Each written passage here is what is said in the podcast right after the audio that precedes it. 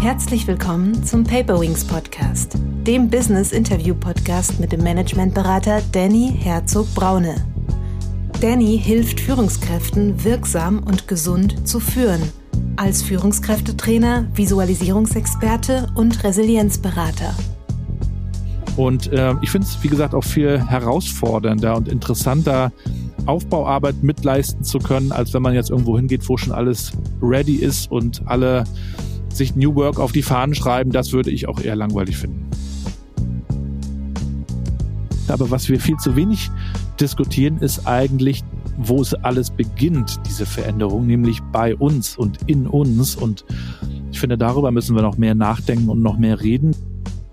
Ja, es geht dabei ja auch darum, aus der Komfortzone einfach rauszukommen. Kann man ja so schön übertragen, auch wiederum in die Arbeitswelt. Deshalb nehme ich diese Story und dieses Thema äh, der Eisbademeisters auch immer sehr gerne mit in meine Keynotes. Herzlich willkommen, liebe Zuhörerinnen und Zuhörer, zu einer neuen Paperwings Podcast-Folge. Heute geht es um das Thema, was ist der New Work Chat? Für dieses Gespräch habe ich den erfolgreichen Podcaster Gabriel Rath eingeladen. Über den New Work Podcast. You don't have to listen to anyone, because in this new world no one knows anything. Casey Neistat. In seinem Podcast New Work Chat interviewt er spannende Köpfe rund um die Themen New Work, Kultur und Transformation. Wie finden wir eine Arbeit, die uns erfüllt und einen Unterschied macht? Wie entwickeln wir unsere Unternehmen so, dass MitarbeiterInnen dort gern arbeiten und einen besseren Job machen? Und wie vereinbaren wir unsere Familie mit unserer Arbeit? Das interessiert ihn als Hashtag Dad of Free Girls besonders. Ob bei einem Startup, einer Agentur oder einer Kommune. Hauptsache, wir bewegen was, experimentieren und teilen, was wir lernen. Hauptsache, wir gestalten heute eine Welt, in der unsere Kinder Arbeit nicht mehr als milde Krankheit, sondern als sinnvolle Aufgabe sehen. Jetzt freue ich mich sehr, dass ihr heute hier ist. Herzlich willkommen, lieber Gabriel. Moin, freue mich heute bei dir zu sein. Lieber Gabriel, ich habe so äh, noch gar nicht viele Worte für dich verloren. Ähm, ich kann aber noch mal vielleicht sagen, äh, ich bin auf Gabriel gestoßen. Ich habe ja hier schon zweimal im Paperwings Podcast den sehr geschätzten Tobi Krüger gehabt, der auch bei mir ein Buch mitgeschrieben hat. Äh, und dann habe ich geguckt, ach, wo ist denn Tobi noch so überall? Äh, und habe ihn beim New Work Chat entdeckt, der komplett vor mir an mir komplett vorbeigeflogen war äh, und habe gemerkt, boah, ey, da ist ja ein richtig guter Podcaster im hohen Norden unterwegs und der hat einen richtig geilen Talk gemacht und zwar mit Tobias Krüger. Dann gebe ich zu, war ich ein bisschen gecatcht und habe noch eins, zwei, drei, vier, fünf, sechs, sieben, acht, neun, zehn Folgen mehr gehört. Ähm, und dann habe ich gesehen, dass er bei der Julie Jankowski auch schon im Podcast war, die ich auch letztens hier hatte. Und dann habe ich gesagt, ach komm, den musst du unbedingt mal einladen. Der hat viel zu erzählen, wie mir Jule auch im Aftertalk erzählt hat. Und äh, als ich dann gehört habe, also ein bisschen reingehört habe, habe ich gesehen, okay, er hat wirklich viel zu erzählen, er hat viel Erfahrung, hat schon viele tolle Gäste gehabt. Äh, lad ihn doch einfach mal ein. Und so bin ich dazu gekommen, Gabriel einzuladen. Ich freue mich sehr, dass er der Einladung gefolgt ist. Und erstmal herzlich willkommen, lieber Gabriel. Ja, freue mich auch dabei zu sein. Schöne Grüße aus dem hohen Norden, aus Rostock City. Wir sind quasi direkt an der Ostsee. In einer Viertelstunde ist man hier am Strand und ja, ich bin ja selber Podcaster, freue mich aber auch manchmal auf der anderen Seite zu sitzen. Ist sogar ein bisschen entspannter eigentlich. Also er weiß nicht so viel, äh, was ihn heute erwartet. Es wird ein richtig rel relativer Free Flow heute. Ähm, aber da ich weiß, dass er sehr gut erzählen kann, dass er viele spannende Geschichten hat, bin ich da total zuversichtlich. Aber wärst du so lieb und würdest dich nochmal mit vielleicht eigenen Worten vorstellen und uns sagen, wie du der Mensch wurdest, der du heute bist? Ja, ich bin äh, Rostocker Jung, Dad of Three Girls, 80er Jahrgang mit einer Liebe für Kommunikation. So kann man es vielleicht herunterbrechen. Das Allerwichtigste ist die Familie, also der Hashtag Family First. Ich bin hier in Rostock aufgewachsen, noch in der DDR-Zeit damals, also in einem ganz anderen Land, das auch für unsere Kinder zum Beispiel extrem weit weg ist und nur noch in Geschichtsbüchern stattfindet. Und äh, wollte eigentlich mal Journalist werden, weil ich schon früh in der Schülerzeitung mitgearbeitet habe, habe mir ein Mikrofon damals organisiert und Songs aus dem Radio mitgeschnitten und dazwischen so ein bisschen moderiert und das Ganze auf Kassetten damals ähm, so im kleinen Stile veröffentlicht. Dann habe ich irgendwann angefangen, Musik zu machen, gerappt hier in äh, Rostock mit Sloat hieß der Kumpel, ist dann als Materia durchgestartet. Habt ihr vielleicht schon mal von gehört? Wir hatten eine kleine Crew zusammen und dann war irgendwie so die Idee, aus dem Hobby mehr zu machen. Nebenbei habe ich studiert und bin darüber ins Rhein-Main-Gebiet gekommen, habe im Darmstadt gelebt und konnte dort mit einem Independent-Label auch das Musikthema professionalisieren ein Stück weit. Und ähm, dann kamen so die sozialen Netzwerke auf. Das war so Mitte der 2000er. Also einige erinnern sich vielleicht an MySpace, dann natürlich Facebook und YouTube, die kennt man noch.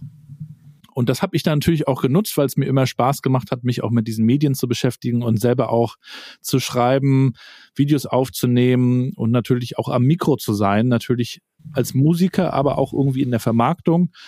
Und bei mir hat es dann nicht ganz geklappt mit der Karriere des Musikers, aber ich habe eben das Thema Social Media Marketing weitergemacht, habe in Hamburg dann ein paar Jahre gelebt, bei Agenturen gearbeitet, als Social Media Manager und dann sind wir irgendwann, meine Frau und ich, mit unserer ersten Tochter zurückgezogen nach Rostock und da habe ich dann erst bei einem Tech-Startup gearbeitet und dann bin ich zur Sparkasse gegangen. Ein ungewöhnlicher Move aus der Sicht von vielen Freunden, die gesagt haben, warum denn Sparkasse? Aber ich mag das gerne in ja, neue Felder reinzugehen, mit aufzubauen und äh, bin eigentlich seitdem, das ist so Februar 2016 war das in diesem ganzen Thema Kultur, Transformation, neue Arbeitsweisen drin, habe auch diesen Podcast, den New Work Chat in der Zeit gestartet. Den mache ich jetzt seit fünf Jahren.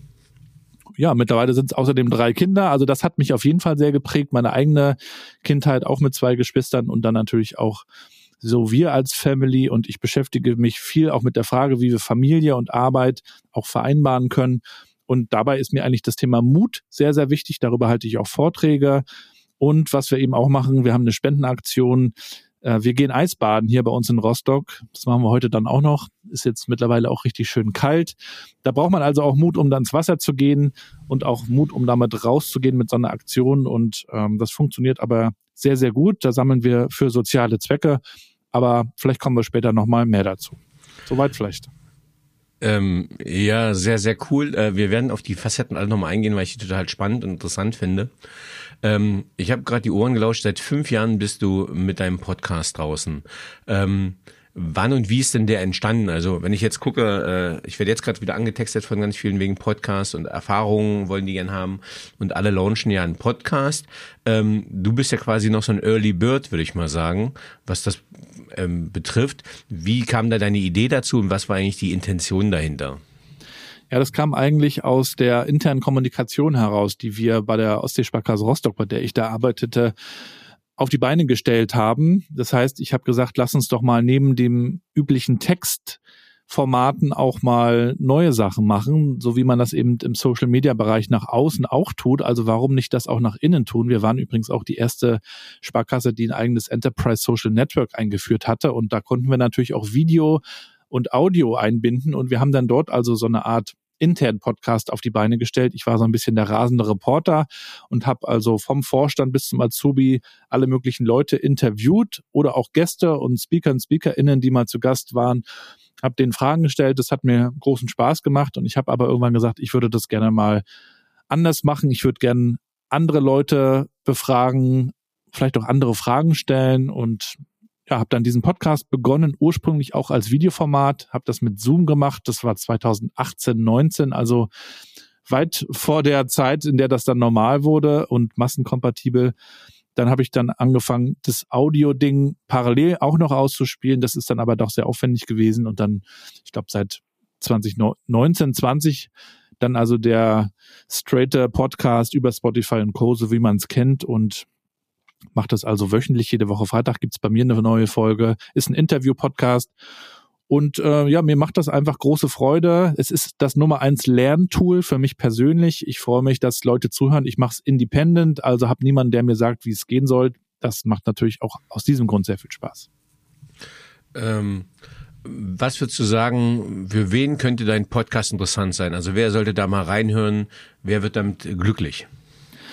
Ja, wer hört zu? Das sind sehr unterschiedliche Menschen. Ich frage manchmal auch interessiert, ähm, wer das so ist. Und es gibt schon auch eine Community mittlerweile, die das verfolgt. Das sind einerseits Leute, die sich mit Personalthemen beschäftigen, also HR-Leute. Das sind aber auch CEOs und GeschäftsführerInnen, die sich einfach mit dem Thema Transformation und damit auch New Work beschäftigen. Es sind aber auch Menschen, die einfach sich selbst weiterentwickeln wollen, die sich fragen, welche neuen Möglichkeiten gibt es eigentlich heutzutage. Es geht ja bei mir auch sehr stark darum, Stories zu hören. Ja, ich kuratiere sozusagen Geschichten und die sollen möglichst auch inspirieren. Und da freue ich mich natürlich, wenn auch mal so ein Abenteurer wie Jonas Deichmann bei mir zu Gast ist, der jetzt gar nichts mit HR zu tun hat, der aber einfach erzählt, was er ausprobiert und wie er sich auch aus der Komfortzone herausbewegt und wie er mit Leidenschaft Dinge verfolgt. Und das ist am Ende des Tages auch das Wichtige, dass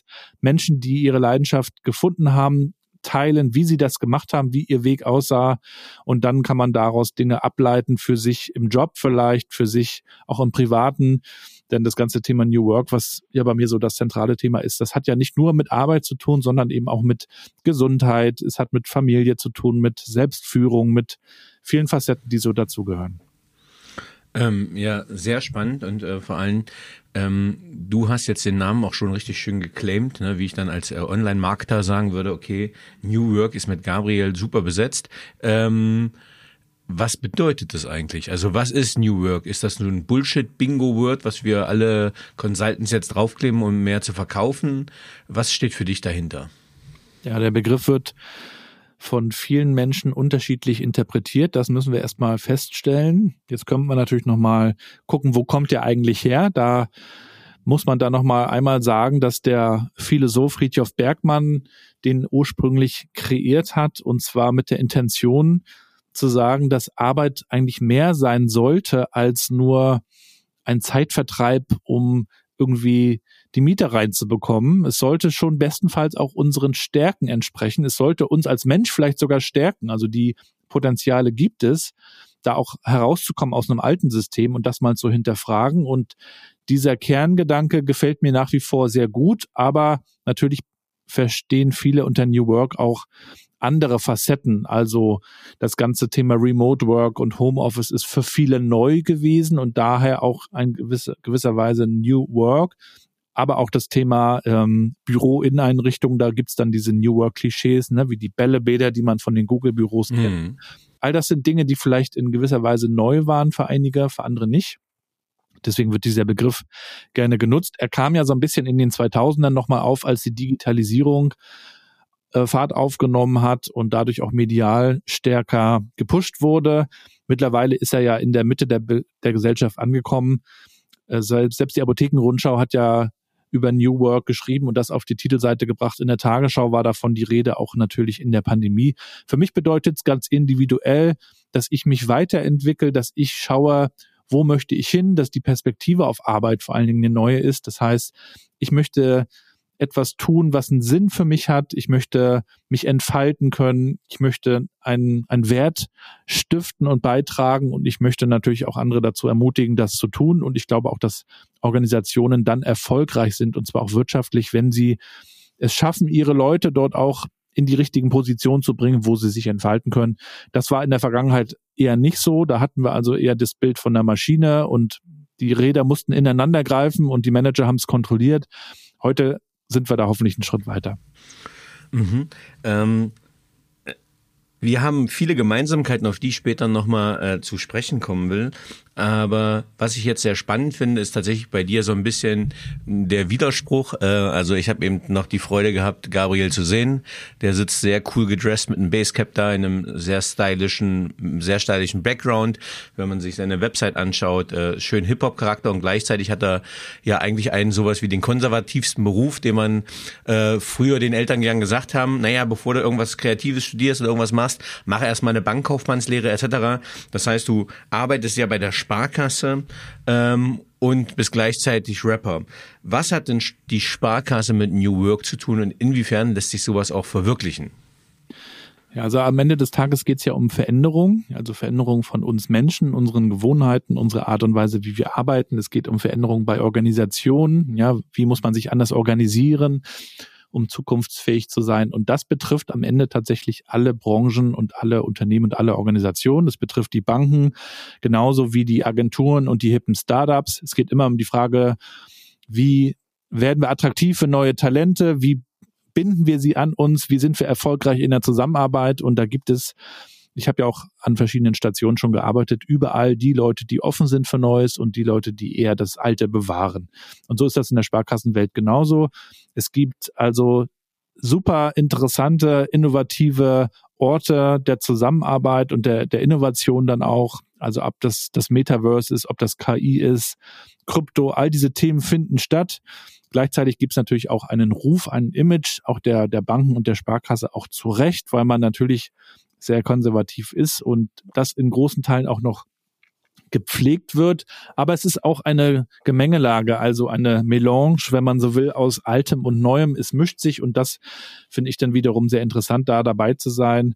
Da, wo Neues entsteht, da gestalte ich gerne mit, mit ja meinen Erfahrungen, die ich auch gemacht habe, was Kommunikation angeht, was Kollaboration angeht und Networking. Das sind so Themen, die mir ja wichtig sind. Kulturwandel gehört noch dazu. Und dann ist es am Ende in der Sparkasse auch nicht anders als, ähm, ich sag mal, bei einem hippen oder angesagten Unternehmen, weil es geht immer darum, wie man Appetit auf Veränderungen und auf neues Arbeiten macht und wie man auch so ein bisschen die Leute aus der Komfortzone heraus nicht lockt, aber zumindest ähm, Appetit wiederum auch darauf macht. Und äh, ich finde es, wie gesagt, auch viel herausfordernder und interessanter, Aufbauarbeit mitleisten zu können, als wenn man jetzt irgendwo hingeht, wo schon alles ready ist und alle sich New Work auf die Fahnen schreiben, das würde ich auch eher langweilig finden. Mhm. Ähm, ich selber bin ja auch äh, sogar Sparkassenkunde. Meine Schwiegermutter äh, ist jetzt kurz vor der Rente, äh, hat lange in einer Sparkassenfiliale gearbeitet.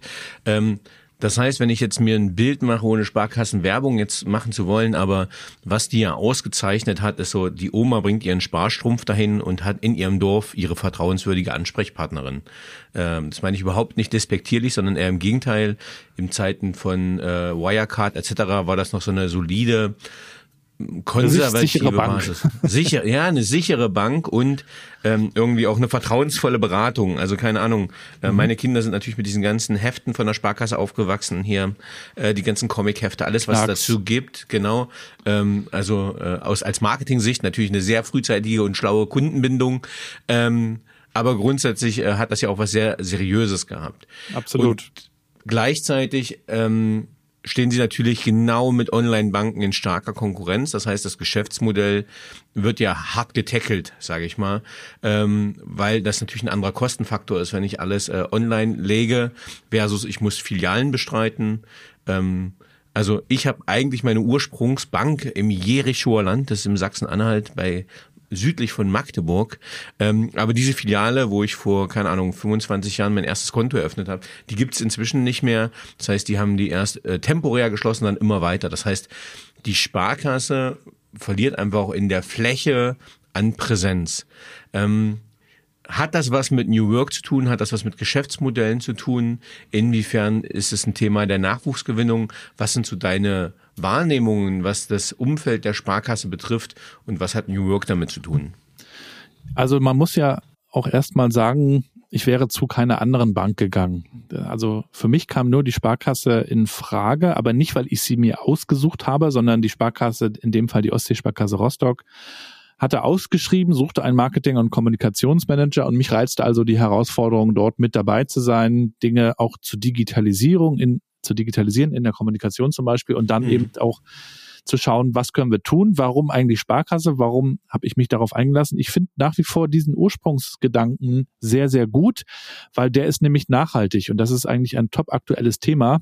Mhm. Der Purpose der Sparkasse ist es nämlich, allen Menschen, allen Bürgern und Bürgerinnen ein selbstbestimmtes Leben zu ermöglichen. Also da bekommst du nicht nur ein Konto, wenn du irgendwie schon fünf oder zehntausend Euro auf der hohen Kante hast, sondern auch wenn du Schulden hast, wenn du auf der Straße lebst und einen Wohnsitz nachher dann bestenfalls hast. Also alle bekommen das. Und diese Grundidee finde ich super. Das hat mit Fairness zu tun und mit Chancengleichheit und das vermisse ich eben bei vielen, vielen anderen Banken. Und dann aber zu sagen, wir müssen uns weiterentwickeln in die neue Zeit natürlich. Wir müssen das Thema Nähe ernst nehmen. Und das war früher natürlich die Nähe in der Filiale. Das gibt es auch nach wie vor für die, die sich das wünschen. Und das sind übrigens sehr, sehr viele. Mhm. Ähm, und dann gibt es aber auch die digitale Nähe. Das heißt, es gibt die Sparkassen-App, die ja jedes Jahr ausgezeichnet wird als beste App äh, in der Finanzwelt. Es gibt das Online-Banking, es gibt Pushtan, es gibt ähm, KI-Anwendungen. All das gibt es auch. Das heißt, du kannst als Kunde, als Kundin überlegen, auf welchem Kanal du diesen Kontakt haben möchtest. Und das finde ich eben wiederum sehr schön, dass, dass es am Ende ja der Kunde entscheidet. Und dann äh, soll man es ja auch gar nicht vorgeben. Und was hat das mit New Work zu tun?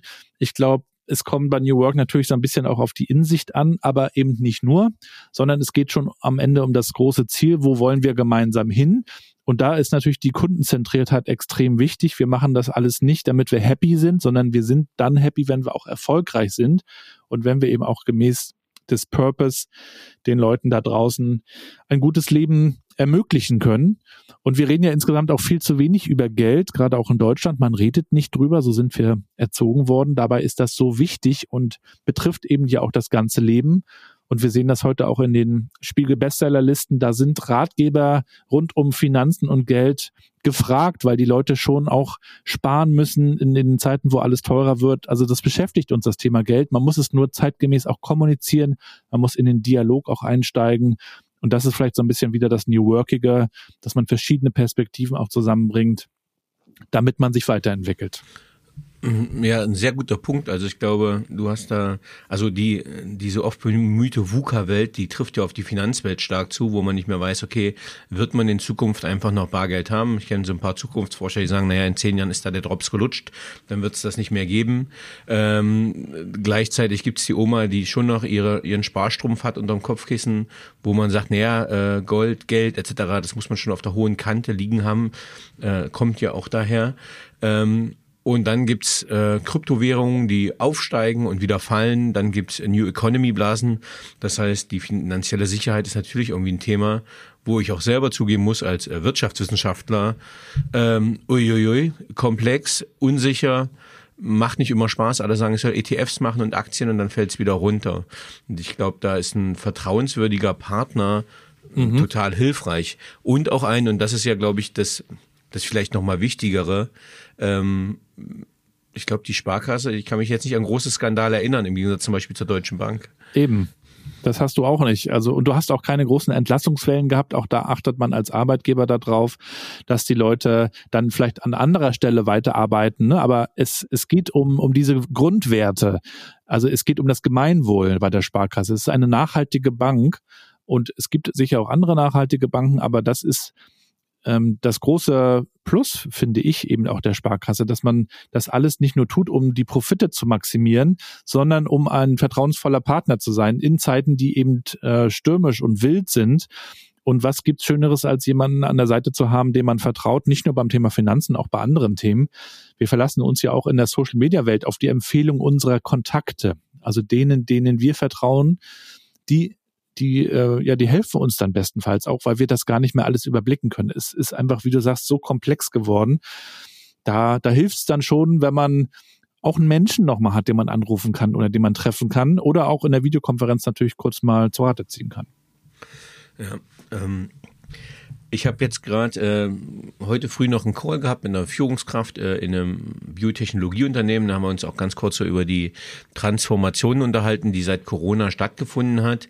Und ich habe auch schon gesagt, dass ich heute noch mit dir spreche. Und es ging um das Thema New Work. Und dann habe ich gesagt, okay, ähm, New Work äh, ist für mich einfach, gab es ein Katapult mit Corona. Äh, ich merke das als Beispiel in der Justiz. Meine Frau ist in der Justiz tätig. Da hieß es immer, Homeoffice ist nicht möglich, das geht nicht, das ist IT-mäßig überhaupt nicht möglich, etc. Und äh, schau an, äh, von einem Tag auf den nächsten war der Wandel da. Ich konnte wirklich von einem Tag auf den nächsten einfach mit dem Laptop zu Hause arbeiten. Das war halt überhaupt kein Problem.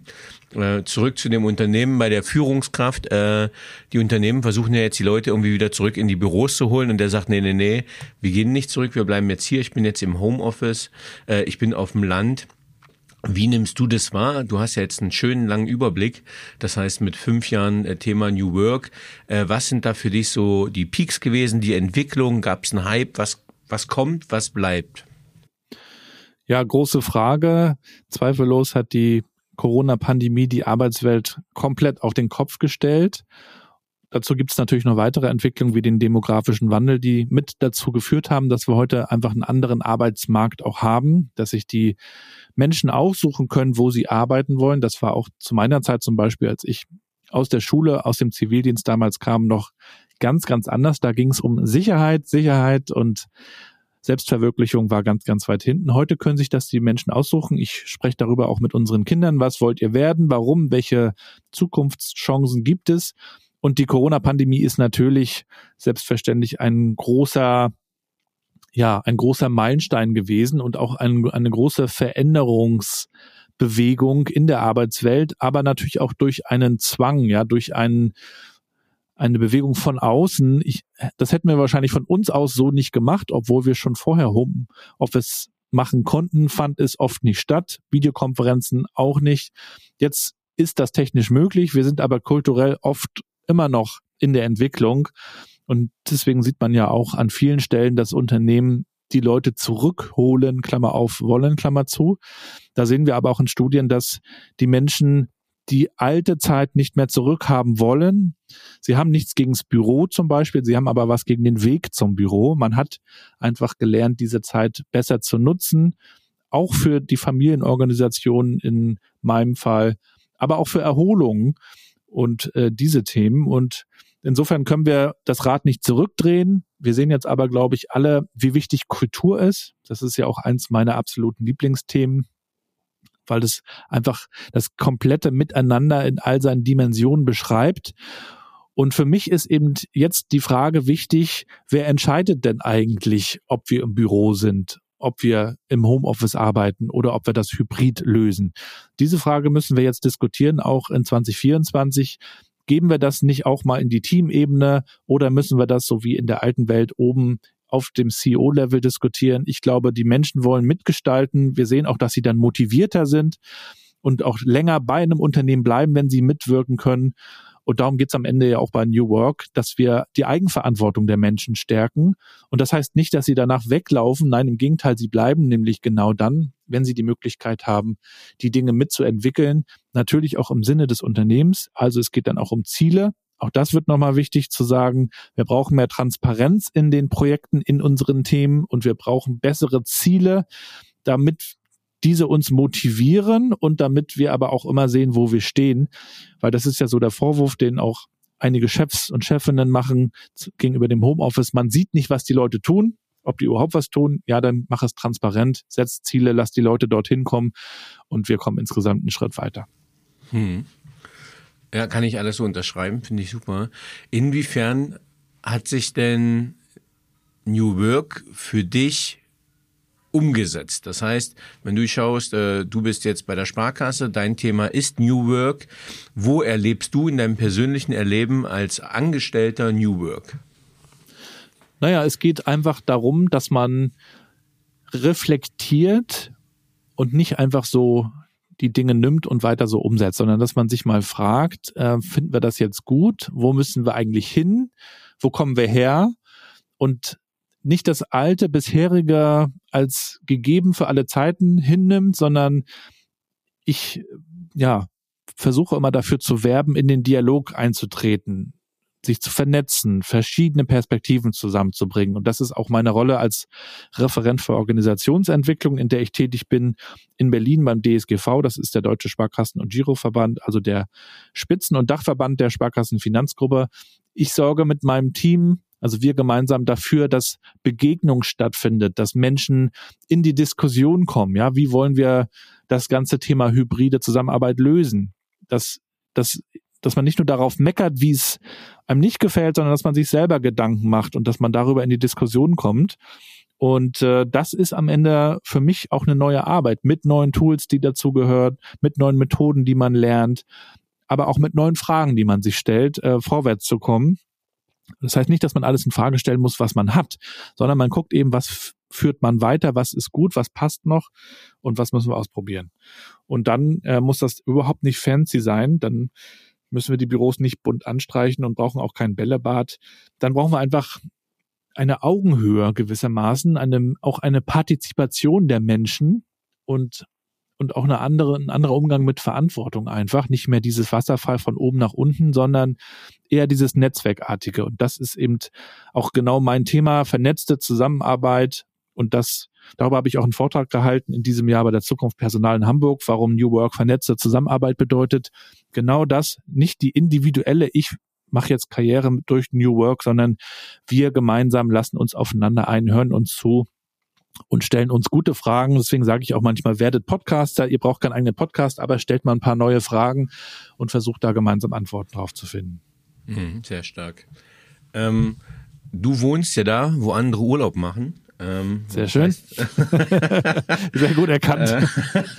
Äh, also Rostock äh, verbindet man erstmal nicht dazu, aber äh, ich glaube nur 30 Kilometer entfernt ist Warnemünde, wo ich viel Zeit meiner Kindheit im Urlaub verbracht habe. Das heißt, wir sind ähm, relativ zeitgleich, aber 300 Kilometer in einem ähnlichen Bereich aufgewachsen.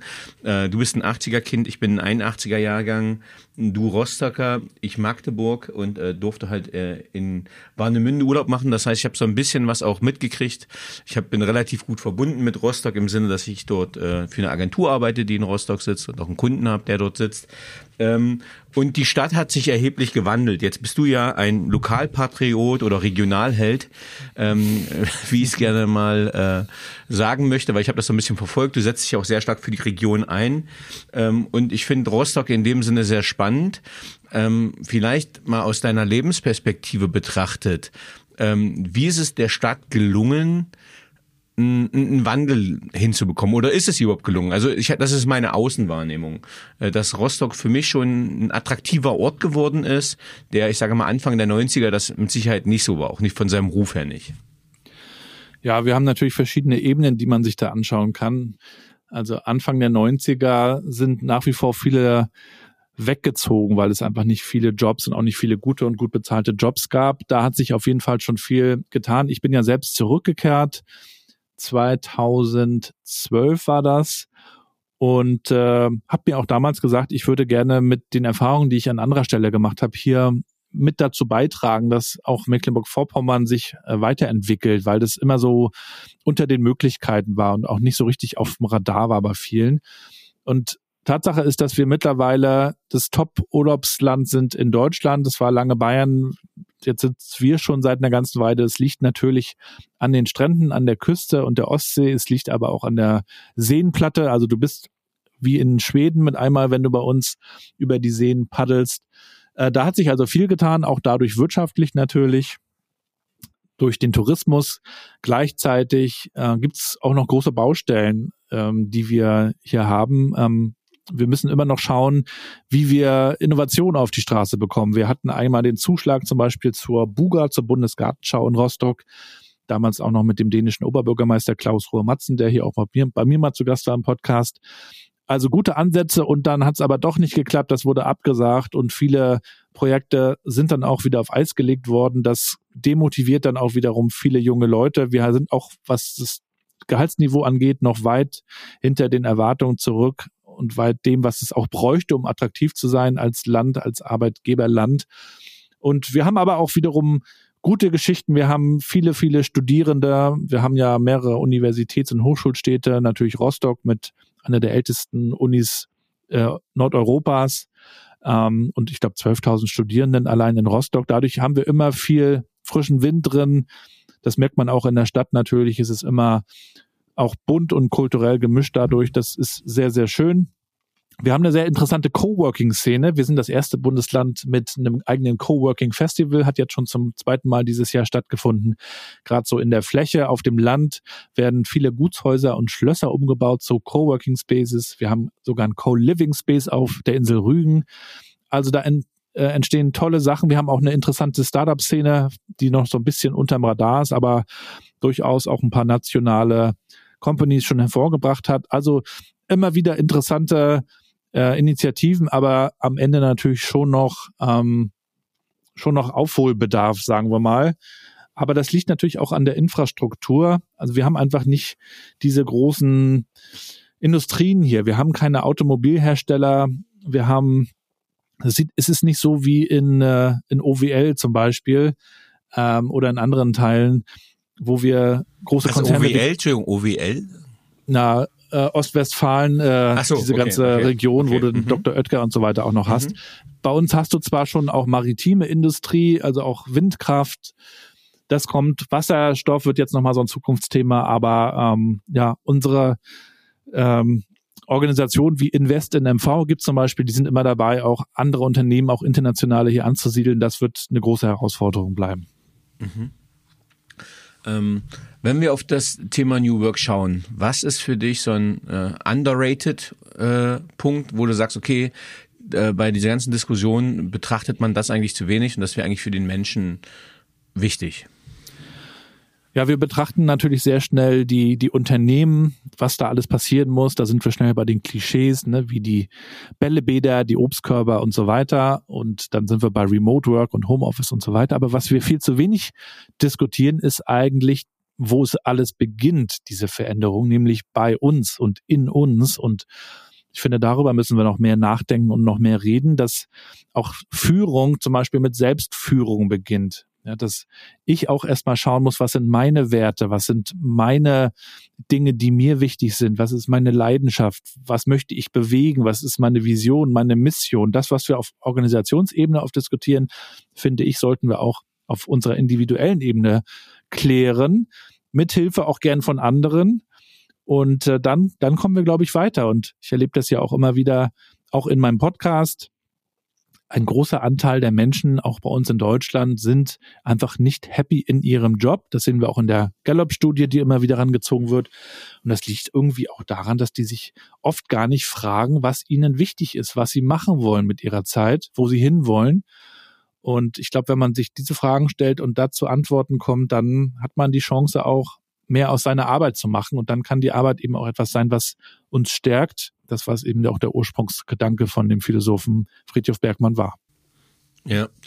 Ja, bin ich völlig d'accord. Also ich habe heute im LinkedIn-Post einfach nochmal so eine dynamische äh, Bedürfniskurve gezeigt. Ne? Also wir kennen ja oft diese Maslow'sche Bedürfnispyramide, so ein ganz altes Modell, ich glaube von 1920 sogar, ähm, die so die, die unterschiedlichen Ebenen zeigt, aber im Lebensverlauf wandelt sich das halt und das erlebe ich halt auf dem Coaching, äh, ähnlich wie es bei mir war, der irgendwie alles erreicht hatte dann in der Wirtschaft, was er sich als Ziel gesetzt hat und gleichzeitig total unglücklich war.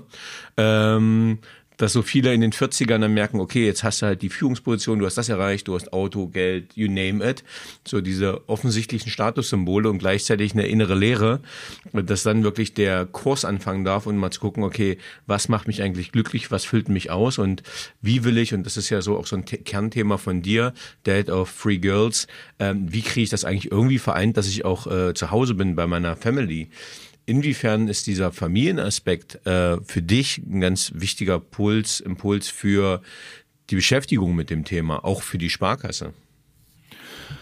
Naja, das ist, was ich gerade sagte. Man muss sich eben fragen, was einem wichtig ist. Und für mich ist Familie eben das Wichtigste. Es steht ganz oben.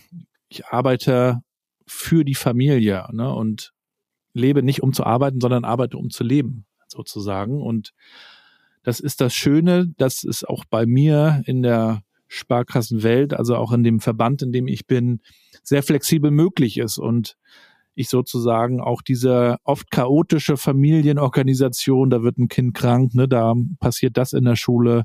Darauf muss man irgendwie reagieren und das ist eben äh, möglich und das sollte auch möglich sein und da haben, glaube ich, Arbeitgeber auch noch ein bisschen Nachholbedarf an vielen Stellen. Ich durfte darüber jetzt einen Beitrag schreiben für ein Buch zum Thema Zukunft der Arbeit, das bei Springer Gable erschienen ist. Da habe ich also ein Kapitel über Familienfreundlichkeit geschrieben. Ich glaube, da müssen wir auch viel mehr die neuen Möglichkeiten mit in den Blick nehmen. Es gibt zum Beispiel Coworking Spaces, die eine Kinderbetreuung mit anbieten.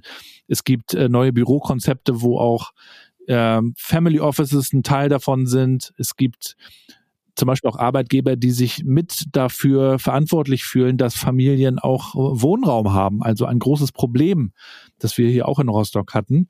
Und wenn Arbeitgeber es also schaffen, das Leben der Familien zu vereinfachen, dann tun sie schon mal sehr, sehr viel. Und das ist also mehr als einfach nur irgendwelche netten Benefits auf die Webseite zu schreiben, sondern ganz praktisch auch unter die Arme zu greifen. Und das zahlt sich natürlich aus, indem diese Arbeitgeber dann attraktiv werden und wir sehen das ja auch immer wieder, die Leute wollen Sicherheit und Stabilität bei den Arbeitgebern. Das steht ganz vorne, eigentlich sogar noch vor Flexibilität. Was nützt mir die Flexibilität, wenn die Firma irgendwie in ein, zwei Jahren pleite ist oder Leute entlässt? Und da ist natürlich die Sparkasse auch sehr beliebt nach wie vor als Arbeitgeber. Und wenn es dann noch flexibel ist und gute Gehälter gibt, ähm, dann sind wir da auf einem guten Weg, glaube ich. Hm, sehr cool. Ähm, ich habe gerade nochmal durchgescrollt bei deinen 190 Folgen, die ich gerade gesehen habe, deinem New Work Chat. Du hast ja sehr viele äh, verantwortungsvolle oder Leute mit Verantwortung aus der Praxis. Was waren denn so deine Erkenntnisse oder wo du gesagt hast, ey, das war wirklich äh, die, da ist das nicht nur ein Buzzword New Work, sondern da wird wirklich was umgesetzt.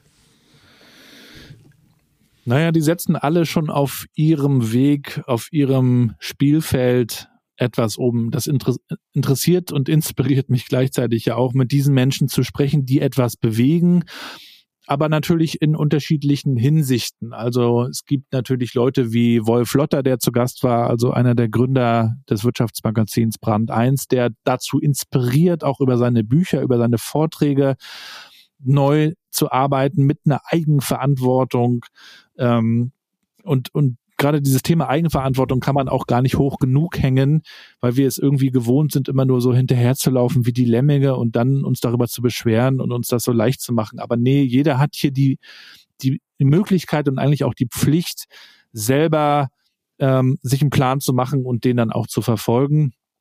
Aber es gibt natürlich auch so ganz praktische äh, Dinge, äh, aus einzelnen Branchen. Ich hatte einen Klinikdirektor zum Beispiel zu Gast, der berichtet, wie man mit neuen Ansätzen auch den Klinikalltag menschenfreundlicher gestaltet. Also für die, die dort arbeiten, mit neuen Flex-Konzepten für die Schichtplanung zum Beispiel. Ähm, also solche Dinge sind natürlich ähm, sehr viel wert. Der Philipp Tessin war das äh, in diesem Fall, der mhm. Klinikdirektor. Ähm, also nicht so diese üblichen Verdächtigen, sondern durchaus auch mal so Branchen, ähm, in denen es ganz anders ist. Oder auch die Sozial, die, die Wohlfahrt und Sozialwirtschaft. Ähm, da hatte ich die Ose Wolfgram zu Gast, die auch berichtet hat, äh, wie das im paritätischen Verband ist, wie man auch natürlich dafür kämpfen muss, dass man neue Leute gewinnt für, für diese auch schwere Arbeit, weil es ja auch dieses Missverständnis gibt, New Work, alle sind immer happy und alles ist bequem, aber darum geht's eigentlich nicht. Es geht nicht darum, dass wir alle mit dem Grinsen rumlaufen, sondern es geht eher darum, dass wir eine Arbeit verfolgen, die etwas Gutes bewirkt bei anderen und dadurch auch bei uns. Und das war dadurch nochmal eine schöne Folge mit der Ursel Wolfgram. Kann man sich nochmal anhören. Oder was mich zum Beispiel auch sehr bewegt hat und auch viel mit New Work zu tun hat, ähm, war die Folge mit Vera Schneevogt, die Karriere gemacht hat als Frau in in der IT-Branche, was schon mal auch ein Role Model äh, bedeutete. Und dann hat sie aber diese große Karriere, sie war auch bei Bosch unter anderem, an den Nagel gehängt, um ihre Eltern zu versorgen und um sich um die Eltern zu kümmern, die also Hilfe brauchten und auch schon mittlerweile etwas älter sind. Und das zeigt wiederum auch immer, mach dir klar, worum es geht, was dir wichtig ist, was du bewegen willst mit deiner Zeit, denn die ist ja nun mal begrenzt. Denn äh, immer wenn man auch mit dem Thema Tod zum Beispiel in Berührung kommt, also nichts, was jetzt in Wirtschaftsmagazinen vielleicht das Top-Thema ist, aber was mir jetzt sehr wichtig wäre, dann sieht man, wie, wie, endlich das alles ist und wie wichtig es ist, den Tag und die Zeit auch zu nutzen und nicht zu verschwenden mit Tätigkeiten, die am Ende Larifari sind. Also es geht nicht darum, noch die fünfte Farbe in die Zahnpastatube irgendwie reinzubekommen, sondern es geht schon darum, auch die großen Herausforderungen wie den Klimawandel, gesellschaftliche, soziale Probleme, das anzupacken. Das ist es ja zum Beispiel auch, was wir noch nebenbei mit unseren Eisbademeisters probieren, da also auch einen Beitrag zu leisten, indem wir dann Spenden sammeln. Und da braucht man die Leute nicht motivieren, sondern man setzt den Zweck in den Vordergrund und dann sind die Leute auch dabei. Ja, das ist vielleicht ein ganz guter Schwenk. Du hast das Eisbaden. Ich wollte das Thema ein bisschen vermeiden, weil mir es gerade kalt den Rücken runterläuft. Herzliche und ich, äh, Einladung. Äh, ich hatte, äh, ich denke nur an meinen letzten äh, Urlaub in Warnemünde, das heißt 30 Kilometer von dir entfernt, äh, ganz klassisch so ein schönes Ferienhaus gemietet. Damals Dad of One noch äh, mit unserer kleinen Tochter und meine sehr geschätzten Vermieter sind halt wirklich jeden Tag in die Ostsee gegangen, also bei Wind und Wetter und ich habe da echt den Hut vorgezogen. Äh, und äh, ich will nicht sagen, ich bekenne da warmen Duscher, sondern warmen Bader. Äh, aber ich nehme mir das immer vor, weil ich in der Sauna, zu Saunazeiten mag ich das. Aber du hast ja eine richtige Welle ausgelöst. Das heißt, ähm, auf Social Media und auch in, äh, im, im, im Rundfunk, in dem Rundfunk und Fernsehen, das klingt richtig alt, ähm, ähm, war ja ein bisschen was zu sehen. Erzähl mal ruhig über, ein bisschen was über dein Eisbaden Projekt, weil es ja ziemlich spannend ist. Ja, das war also ähm, in der Pandemie auch, in der man ja nichts groß machen konnte. Also alle waren zu Hause, aber es hieß auch, wenn du den Drosten-Podcast auch gehört hast, also ein Spaziergang ist schon empfehlenswert, es stärkt die Abwehrkräfte, geh in die frische Luft und das haben wir eben auch getan. Individuell erstmal und haben gesagt, also der Sprung ins kalte Wasser, der lohnt sich. Ich bin zwar in Warnemünde aufgewachsen, war aber im Winter auch nie im Wasser. Es ist ja nun mal auch sehr, sehr kalt. Aber wir haben das dann mit ein paar Freunden begonnen und dann aus einer Schnapsidee buchstäblich, also diese Idee auch entwickelt, dass wir mit der Aufmerksamkeit, die man dann automatisch hat, wenn man da ins Wasser geht, dass wir daraus was machen wollen. Und wir sehen das ja auch in anderen Ländern wie den USA. Da ist es ganz normal, wenn du einen Marathon läufst, dass du damit Spenden sammelst. Nur wir haben das irgendwie bei uns in Deutschland noch nicht so kultiviert. Und äh, ja, dann ging also unsere PR-Maschinerie los. Das ist ja auch eine Sache, die ich beruflich gemacht habe und in der ich mich gut auskenne. Also Social Media, einen Instagram-Kanal aufsetzen, äh, Kooperationspartner suchen, Pressearbeit. Wir hatten dann nicht nur die lokalen Zeitungen, die darüber geschrieben haben, sondern auch die Zeit, Zeit Online hat berichtet, äh, Sat1 hat berichtet. Wir hatten dann andere Standorte in Hamburg, Berlin, Eckernförde, Wismar haben sich Eisbademeisters gegründet. Wir haben eine kleine Brand aufgebaut, haben den die Visuals, Logo etc. zur Verfügung gestellt. Es gibt mittlerweile Merchandise, wir haben Hoodies, wir haben Mützen, die wir verkaufen und das geht alles zu 100 Prozent also immer in den Spendentopf und da sammelt man also immer für einen Zweck, den man aussucht, auch mit einer Community zusammen. Ist also eine Community-Geschichte am Ende des Tages auch. Und äh, ja, da haben wir mittlerweile allein in Rostock fast 50.000 Euro gesammelt jetzt in den letzten drei Wintern. Stark. Also man sieht, was da möglich ist. Und äh, wir gehen also jede Woche Freitag dann in die Ostsee. Das kälteste waren dann auch mal so ein Grad. So ganz komplett friert sie ja nur alle 15, 20 Jahre zu. Aber wenn du dann bei der Luft minus drei, minus vier hast, dann ist das schon ganz ordentlich. Und dann hat man aber diesen tollen positiven Effekt, dass Glückshormone ausgeschüttet werden. Also du bist wirklich happy, die Leute grinsen, es geht ihnen gut. Sie kommen raus, du fühlst dich wie neu geboren. Ich kann das sehr empfehlen. Allerdings auch nur, wenn man gesund ist. Das muss ich auch an der Stelle immer nochmal dazu sagen. Macht das nur, wenn es euch gut geht. Ansonsten, es ist keine Mutprobe. Man kann auch einfach nur zuschauen und spenden. Und wir sind natürlich auch vernetzt mit anderen, die das machen. Mittlerweile ist das ja ein wahrer Trend geworden. Also auch ein Kai Diekmann, Ex-Bildchef, geht ja zum Beispiel Eisbaden, war bei mir dann auch im Podcast, haben wir uns drüber unterhalten. Oder Wiegald Boning geht ja jeden Tag baden, mit dem sind wir im Kontakt und so ist das dann auch eine schöne Geschichte, die so ein bisschen ihre Kreise zieht. So, aber damit ich das jetzt mache, neben der Mutprobe, äh, bist du jetzt auch gesunder? Wirst, bist du oft erkältet oder erkältest du dich nee, dann noch? halt wirklich nicht mehr im Winter. Das ist das Schöne, die Abwehrkräfte werden so gestärkt, dass du eigentlich nicht mehr wirklich krank wirst, es sei denn, du hast drei Kinder, so wie ich, dann passiert es dann doch nochmal. aber eigentlich, ähm, ja, weil du schläfst ja auch gut danach. Also du hast ja danach auch nochmal so eine Welle der Müdigkeit, die dich überkommt. Und äh, wenn du dann richtig tief und gut und viel schläfst, bist du danach wieder fresh am nächsten Morgen und ja, du tust eigentlich was Gutes für die Gesundheit und brauchst nicht viel, es kostet nichts. Mikroabenteuer vor der Haustür. Selbst wenn du nicht an der Ostsee wohnst, irgendwo hat jeder einen See. Ja, ja, äh, ich habe gerade überlegt, ob ich in den Main springe. Äh, See haben wir nicht so nah, aber der Main ist da. Ähm, äh, aber ich, ich warte noch. Ich warte noch. ja, es äh, geht dabei ja auch darum, aus der Komfortzone einfach rauszukommen. Kann man ja so schön übertragen, auch wiederum in die Arbeitswelt. Deshalb nehme ich diese Story und dieses Thema äh, der Eisbademeisters auch immer sehr gerne mit in meine Keynotes, weil es geht immer darum, etwas zu zu wagen, sich zu trauen, ja, aus aus dem warmen, kuscheligen musst du raus, damit du was erlebst, damit du auch was Gutes bewegen kannst und ähm, und insofern, ähm, es geht immer darum, ja, mal mutig zu sein eigentlich. Ja, äh, guter Punkt für Richtung Growth Mindset. Äh, einfach äh, verlasst eure Komfortzonen, geht in das Unbekannte, denn da findet das Wachstum statt. Genau. Von daher äh, super Impuls. Ähm, ich habe gleich noch ein paar persönliche Fragen, aber ich würde den Hauptteil gern so ein bisschen abschließen.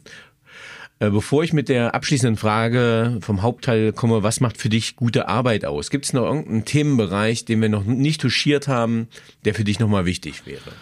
Also gute Arbeit ähm, entspricht der eigenen Leidenschaft, die man herausfinden sollte. Und dafür kann man sich auch Mühe geben, um das herauszufinden.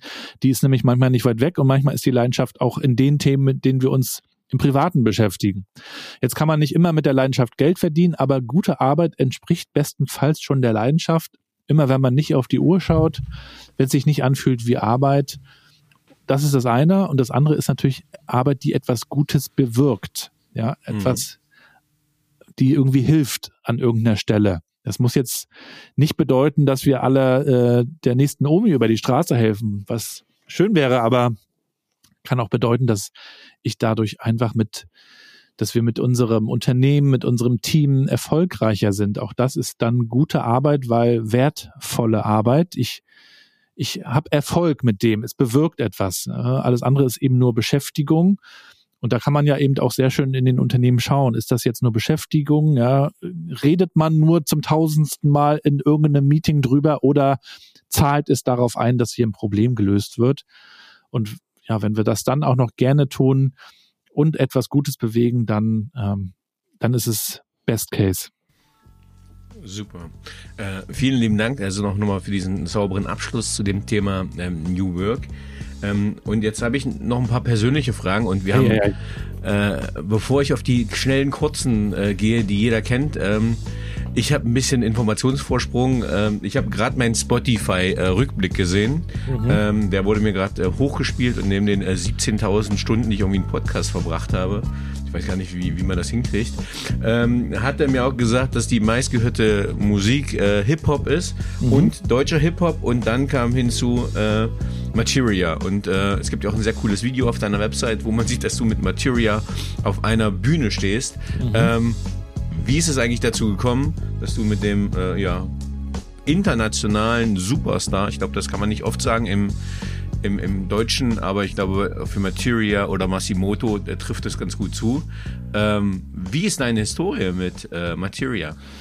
Ja, wir haben einfach angefangen zusammen zu rappen damals. Das war so Mitte der 90er. Da kam ja so der große Hip-Hop-Boom aus den USA rübergeweht zusammen mit der NBA, dem Basketball, dem Dream Team. Das war so diese Zeit und wir haben damals eher sehr stark geprägt von seinem älteren Bruder und ich, ähm, weiß gar nicht mehr von wem, aber auch von von Freunden haben wir einfach diese Musik kennengelernt, lieben gelernt, haben angefangen Texte zu schreiben und zu rappen, haben damals bei mir im Kinderzimmer noch bei meinen Eltern Kassetten aufgenommen mit Songs, haben die auf dem Schulhof verkauft äh, sind dann irgendwann auch mal weiter weggefahren für Auftritte. Und dann ist er zum zum Bund gegangen. Also erst ist er ja nach New York gegangen und hat dann da ein bisschen gemodelt. Äh, dann ist er zum Bund gegangen und dann nach Berlin gezogen. Ich bin ja nach Darmstadt gezogen, habe dort äh, studiert und dann habe ich dort aber ein Label gefunden, Magnum 12, habe meine erste äh, CD dort released und Martin quasi dazugeholt. Er hat sein erstes Album auch dort released auf Magnum 12, also das erste Masimoto-Album und das erste Materia-Album. Und da war ich dann auch immer mit da drauf. Bei ihm hat es dann zum Durchbruch gereicht. Bei mir war es dann weiter nur die Hobbybasis. Aber er hat dann irgendwann nochmal, 2018 war das, die alten Homies auf die Bühne geholt und wir haben dann im ausverkauften Ostseestadion vor 33.000 Fans einen Song performt und das war natürlich nochmal ein schönes Highlight. Da gibt's dann auch eine Videoaufzeichnung von Paul Ripke. Wenn man will, kann man sich das gerne mal anschauen, gibt's auf YouTube. Der Song heißt Rostock, R-O-S-T-O-C-K. Ja. Sehr cool. Äh, ja, cool anzuschauen. Äh, guter Botschafter für die Stadt nochmal. Ich glaube, der pusht auch nochmal ein bisschen ganz gut. Ähm, was braucht denn Führung deiner Meinung nach heute wirklich? Ein, ein Zuhören, ja, ein äh, sich hineinversetzen in das Gegenüber. Es braucht ein Interesse am Gegenüber, ein Interesse an Menschen. Also man sollte Menschen mögen, wenn man führen will. Es ist nicht mehr dieses alte Management-Thema, ich gebe dir was vor und kontrolliere, ob du es machst und dann bewerte ich, ob du es gut genug gemacht hast, sondern es ist mehr ein, wir schauen gemeinsam, was die Ziele sind. Ich gebe dir den Raum, damit du einen Weg findest, zu dem Ziel hinzukommen. Ich räume die Steine aus dem Weg, damit du dich entfalten kannst. Das, das ist gute Führung und sie geht eben mit der Selbstführung los, wie ich vorhin sagte. Hm, sehr cool. Ähm, du, wir haben darüber gesprochen, ähm, dass gute Arbeit ist, auch was man, wenn man seiner Leidenschaft folgt. Ähm, über welche berufliche Leistung in deinem beruflichen Leben bist du denn besonders stolz oder glücklich? Ach, da gibt's viele verschiedene Kapitel in meinem Leben, denn ich habe ja auch schon verschiedene Stationen gehabt, also angefangen in der Social Media Agenturwelt in Hamburg. Ähm, da war es für mich zu der Zeit eine absolute tolle Erfahrung, ähm, zum Beispiel für den kanadischen Tourismusverband den kompletten Social Media Auftritt zu machen, contentseitig.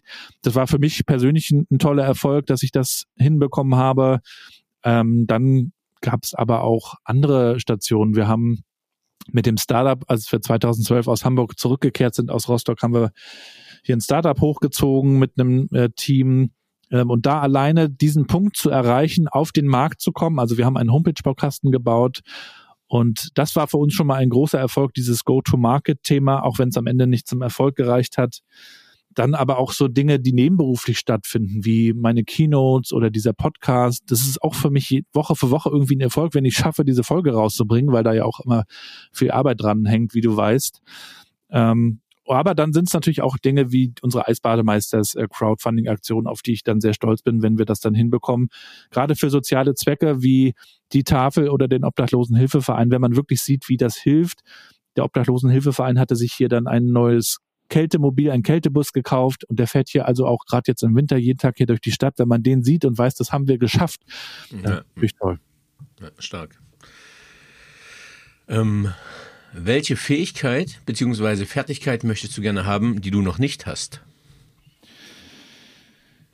Das ist auch eine gute Frage, hm, was ich noch nicht habe. Oh, ich würde gerne sehr gut, sehr fließend Englisch sprechen. Ich hatte das heute gerade das Thema. Es wird ja immer wichtiger, wenn wir auch immer internationaler denken, auch im Arbeitskontext, nicht nur in den Themen, sondern auch vielleicht was neue Mitarbeitende angeht. Und da merke ich einfach, fehlt mir die Praxis. Ich äh, spreche viel zu selten Englisch und würde es viel lieber noch viel besser können. Hatte das in der Schule, im Abitur und so weiter, aber das möchte ich auf jeden Fall nochmal wieder angehen als äh, Skill und Kompetenz. Mhm. Ist nämlich so eine schöne Grundlage für vieles dann.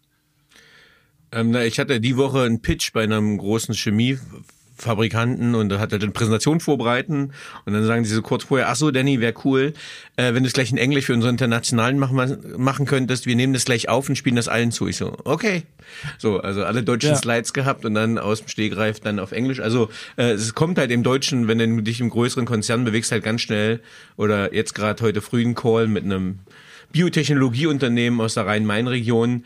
Äh, es kam halt ein äh, äh, internationaler äh, Kollege dazu und sofort muss, äh, musste, durfte, wurde halt auf Englisch gewechselt. Also das merkt man schon auch bei deutschen Unternehmen, dass das dann ein schneller Switch manchmal sein ja, darf. Ja, absolut. Und es geht ja auch um das Thema Bildung. Also wie viele gute Bücher, wie viele Talks, was kann man sich nicht alles reinziehen, was dann Englisch ist. Also man öffnet den Horizont, glaube ich, wenn man, wenn man das wirklich lernt und wenn es nicht nur die Kinder in der Schule lernen, sondern wenn wir Erwachsene das vielleicht auch wieder ein bisschen ernster nehmen. Ja, ja, also ich habe ich hab letztens Svenja Hofert, die wirst du ja auch kennen, äh, mhm, auch im auch Talk. schon zu Gast bei mir. Ah, super. Ja, also ich habe schon gesehen, wir haben ein paar sehr coole Schnittmengen und ein paar äh, werde ich mir noch anhören, die ich noch nicht kenne. Äh, ich habe auch gesehen, Dominik war ganz frisch bei dir, Dominik René Farrar, mhm. äh, der war jetzt auch ganz frisch da. Ähm, äh, Lost den Faden verloren, wollte ich gerade sagen, nein, aber zum Beispiel wirklich, dass Svenja Hofert liest halt viel englische Literatur, da sind halt einfach denn ich sag mal, der neue heiße Punkt, Punkt, Punkt ist da halt schon immer mal publiziert und dann, dann sind die einfach schon ein Stück weiter. Von daher, äh, bis das bei uns dann im Harvard Business Manager landet, dauert es dann auch noch einen Moment. Oder in neuen Narrativen oder Brand 1. Ähm, welche drei Bücher haben dich am meisten beeindruckt oder beeinflusst? Businessseitig oder insgesamt alles? Ähm, ich bin da ergebnisoffen. Also mein absolutes Lieblingsbuch ist ja die Bibel. Ich bin ja äh, auch christlich aufgewachsen und daher kenne ich das Buch eigentlich schon ewig und kann da immer wieder neu reinschauen und ziehe da immer wieder Neues raus. Also man kann sich die Psalmen zum Beispiel mal anschauen. Da steckt so viel Weisheit drin. Ob es jetzt fürs Arbeitsleben ist, fürs Privatleben, fürs eigene Reflektieren und natürlich auch für den eigenen Glauben. Ein Buch, das ich noch empfehlen kann im Kontext ähm, Karriere und Arbeit wäre The Startup of You, wurde geschrieben mhm. von Reed Hoffman, einem der LinkedIn-Gründer. Da geht es darum, sich selbst als ein Startup zu begreifen, das sich entwickelt und immer wieder was ausprobiert und schaut, ob es auch resoniert am Markt. Ähm, also The Startup of You kann ich empfehlen. Und dann schaue ich hier gerade mal so in meine Wand drüber. Ein Buch, das mir sehr gut gefallen hat, von Frank Siren Shenzhen. Also das geht über die Zukunftsstadt, diese Future City in China, die dort gebaut wird in Windeseile mit interessanten Häusern, neuen Bürokonzepten, einer neuen nachhaltigen Art und Weise auch diese Stadt zu planen und umzusetzen mit neuen Technologien. Also wenn man einen Blick in die Zukunft wagen will, dann sollte man sich Frank Sieren, der auch schon bei mir im Podcast drüber gesprochen hat, und sein Buch Shenzhen mal ansehen. Sehr cool. Äh, kannte ich äh, alle noch nicht, bis auf die Bibel. Ähm, aber kennen wäre auch zu hoch gegriffen. Äh, notiert und in Warenkorb platziert. Ähm, was waren die drei einflussreichsten Erkenntnisse, die deine berufliche Entwicklung bestimmten? Die ganz einfachen Fragen hier am Fluss. Ja, jetzt geht's tief. Darum kriegt ihr vorher ein Konzept, Edgy. Also eine Erkenntnis ist sicherlich, ähm, du musst, du musst es nicht alleine machen. Also lass dir helfen. Das führt natürlich zur zweiten Erkenntnis. Ich muss teilen, mit mich mitteilen. Das habe ich auch sehr stark über die sozialen Netzwerke gelernt. Da also so ein Post abzusetzen, das passiert mittlerweile sehr automatisch, aber am Anfang fragt man sich halt, worüber soll ich denn reden und, und wie mache ich es und so weiter und wofür.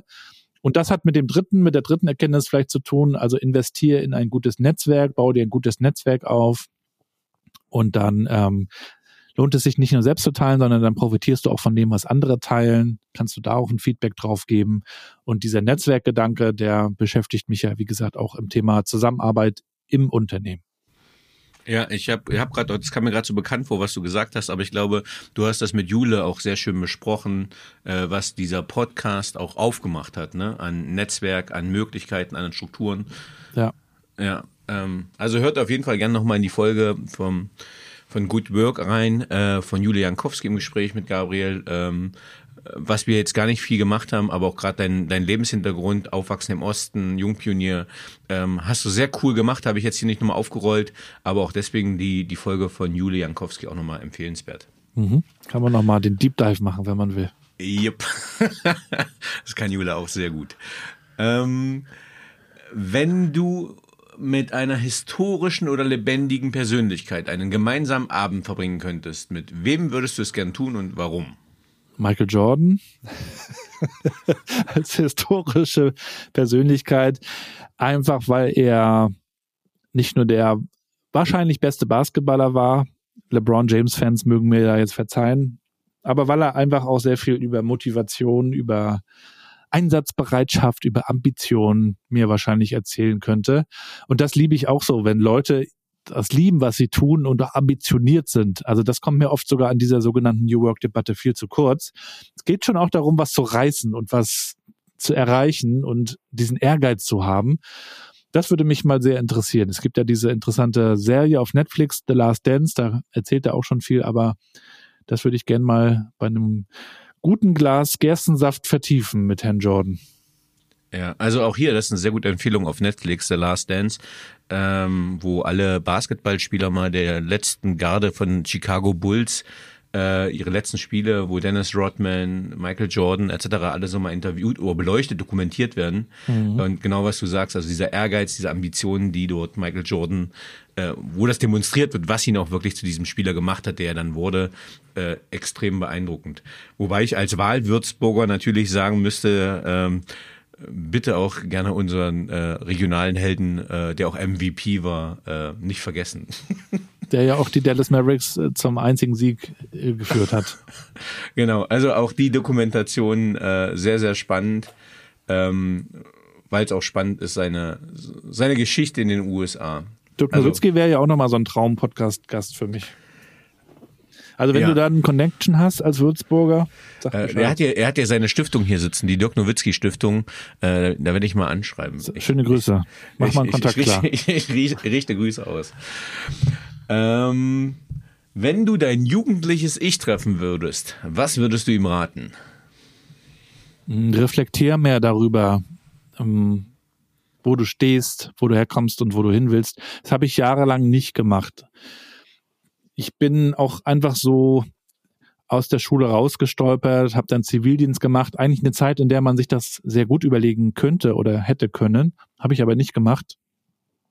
Ich habe dann einfach, ich bin dann so ein bisschen meiner Passion gefolgt. Das ist zwar auch gut, also mit der Musik damals, aber doch sehr unreflektiert. Also wer hätte ich dort noch mehr Ambitionen gehabt, noch mehr den Fokus gesetzt, wo ich hin will, wie ich das schaffe, das Ziel zu erreichen. Vielleicht hätte es dann auch mit der Musik anders äh, geklappt wer weiß.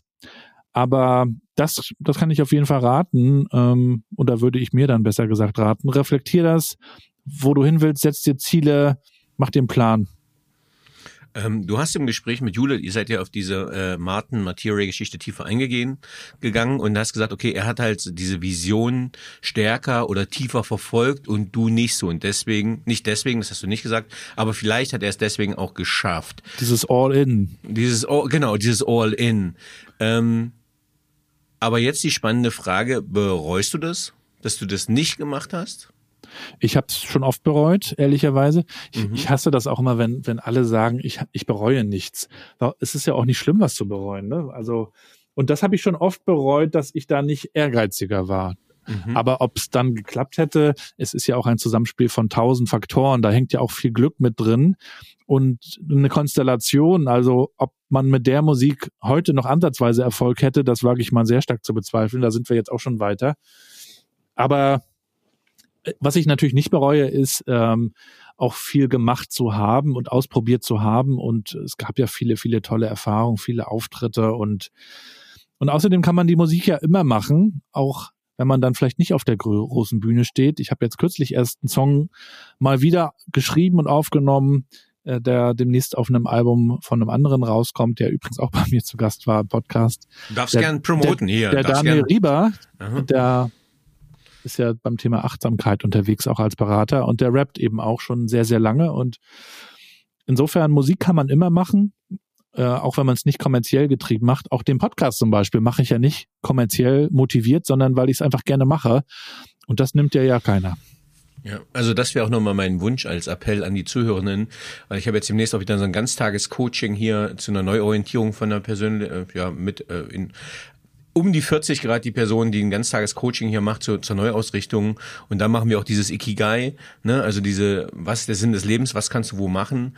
Und äh, man muss nicht immer alles im Job finden, die komplette Berufung, sondern äh, wenn du halt nebenbei noch Podcast machst, wenn du Ehrenamt machst, äh, du hast vorhin auch schon nochmal gesagt, ne, du hast ja auch ganz viel im Ehrenamt gemacht, du förderst das. Äh, also da findet man ganz viel Erfüllung. Es muss nicht immer alles auf der Arbeitsstelle sein, die manchmal auch wirklich äh, für Lohn und Brot und Sicherheit zuständig sein sein darf. Ähm, und dann darf man gucken, wie kann man halt die anderen, ich nenne es mal Reifen füllen, ähm, dass man ausgeglichen ist. Muss nicht immer die Arbeit sein. Von daher finde ich, du hast ja eine total beachtliche Vita, was du wo, wann, wie schon erreicht hast. Und das ist, glaube ich, das, was wir als Appell auch an die Zuhörerinnen raufgeben dürfen. Ne, diese unterschiedliche soziale, Psycho-Reifen etc., das alles betanken, auffüllen.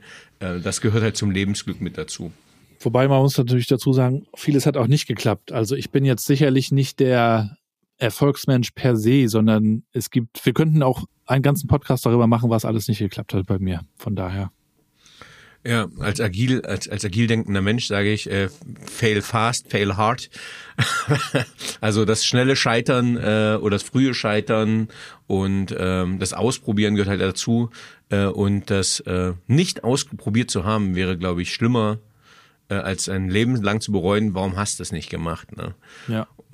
Und äh, ich habe erst mit äh, nur mit 40, zwei, mit 41 mein erstes Gesangscoaching genommen. Also ich hatte mir 40 Jahre Zeit gelassen. Von daher äh, erstmal Hut ab, dass du vorher schon das äh, erreicht hattest, was du erreicht hattest.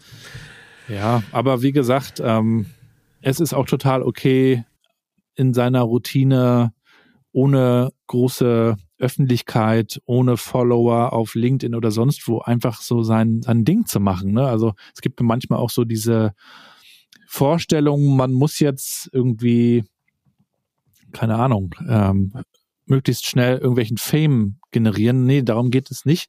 Ich versuche eigentlich auch bei all diesen Dingen, die ich mache, gar nicht so extrem viel über mich zu reden, auch wenn wir das jetzt heute mal wieder tun. Aber es geht mir immer um die Dinge, die ich dann mitbewegen möchte wie eben zum Beispiel bei den Eisbademeisters, wo wir am Ende auch nicht nur übers Wasser reden, sondern über äh, den Wünschewagen zum Beispiel, also das Projekt vom ASB, das wir aktuell fördern wollen, wo nämlich schwerstkranken Menschen die letzten Wünsche erfüllt werden. Und darüber müssen wir mal mehr diskutieren. Und aber es ist eben auch okay, wenn man da einfach nur ehrenamtlich beim ASB arbeitet und keiner weiß von dir. Also das muss man mit sich dann am Ende ausmachen. Ne?